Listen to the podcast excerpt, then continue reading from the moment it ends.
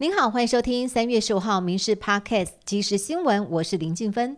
首先来关心，去年遭中国禁止的台湾白带鱼、冻竹夹鱼终于解禁了。中国国台办发言人马晓光今天宣布，随着中国已经将新冠病毒防控等级调降为乙类乙管，为促进两岸贸易健康发展，海关总署决定今天起恢复台湾冰鲜白带鱼、冻竹夹鱼输入。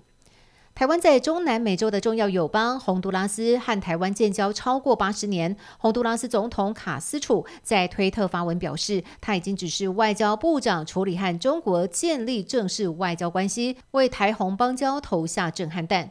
外交部已经向洪国政府表达严正关切。外交部表示，中国想要和洪国发展关系的唯一目的，就是要压缩我国国际空间。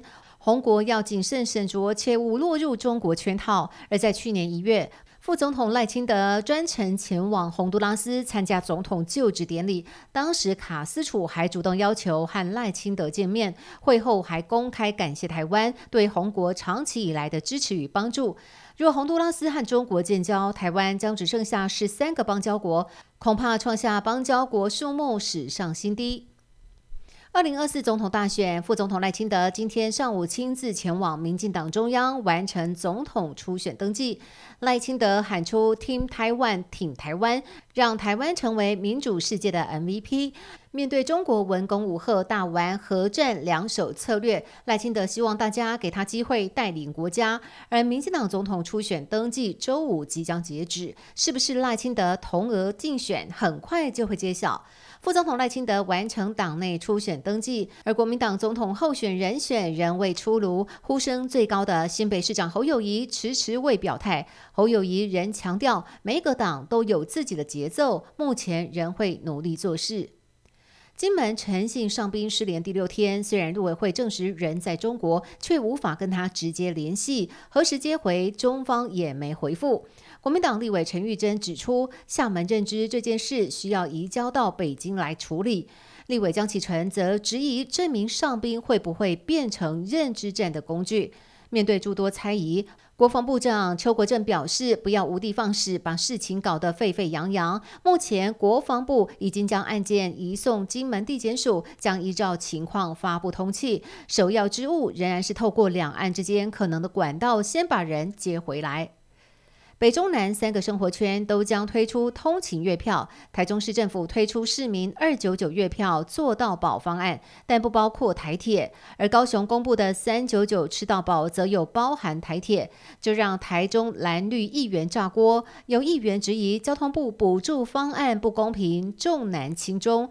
台中市长卢秀燕今天临时召开记者会，宣布已经接到外交部长王国才电话，表达中央可补助台中市民二。九九交通月票纳入台铁，将与其他县市同步实施。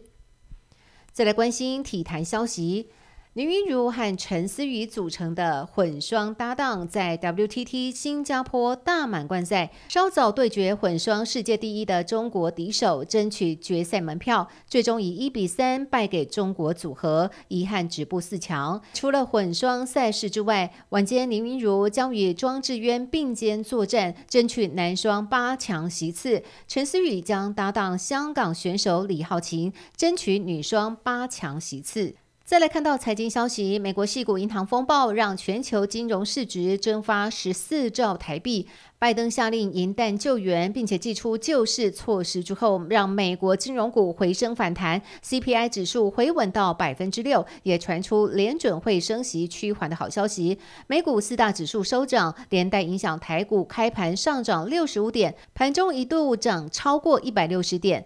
午盘后，金融及航运股翻黑，大盘涨势收敛，中长小涨二十七点。收在一万五千三百八十七点，成交量两千四百二十八亿。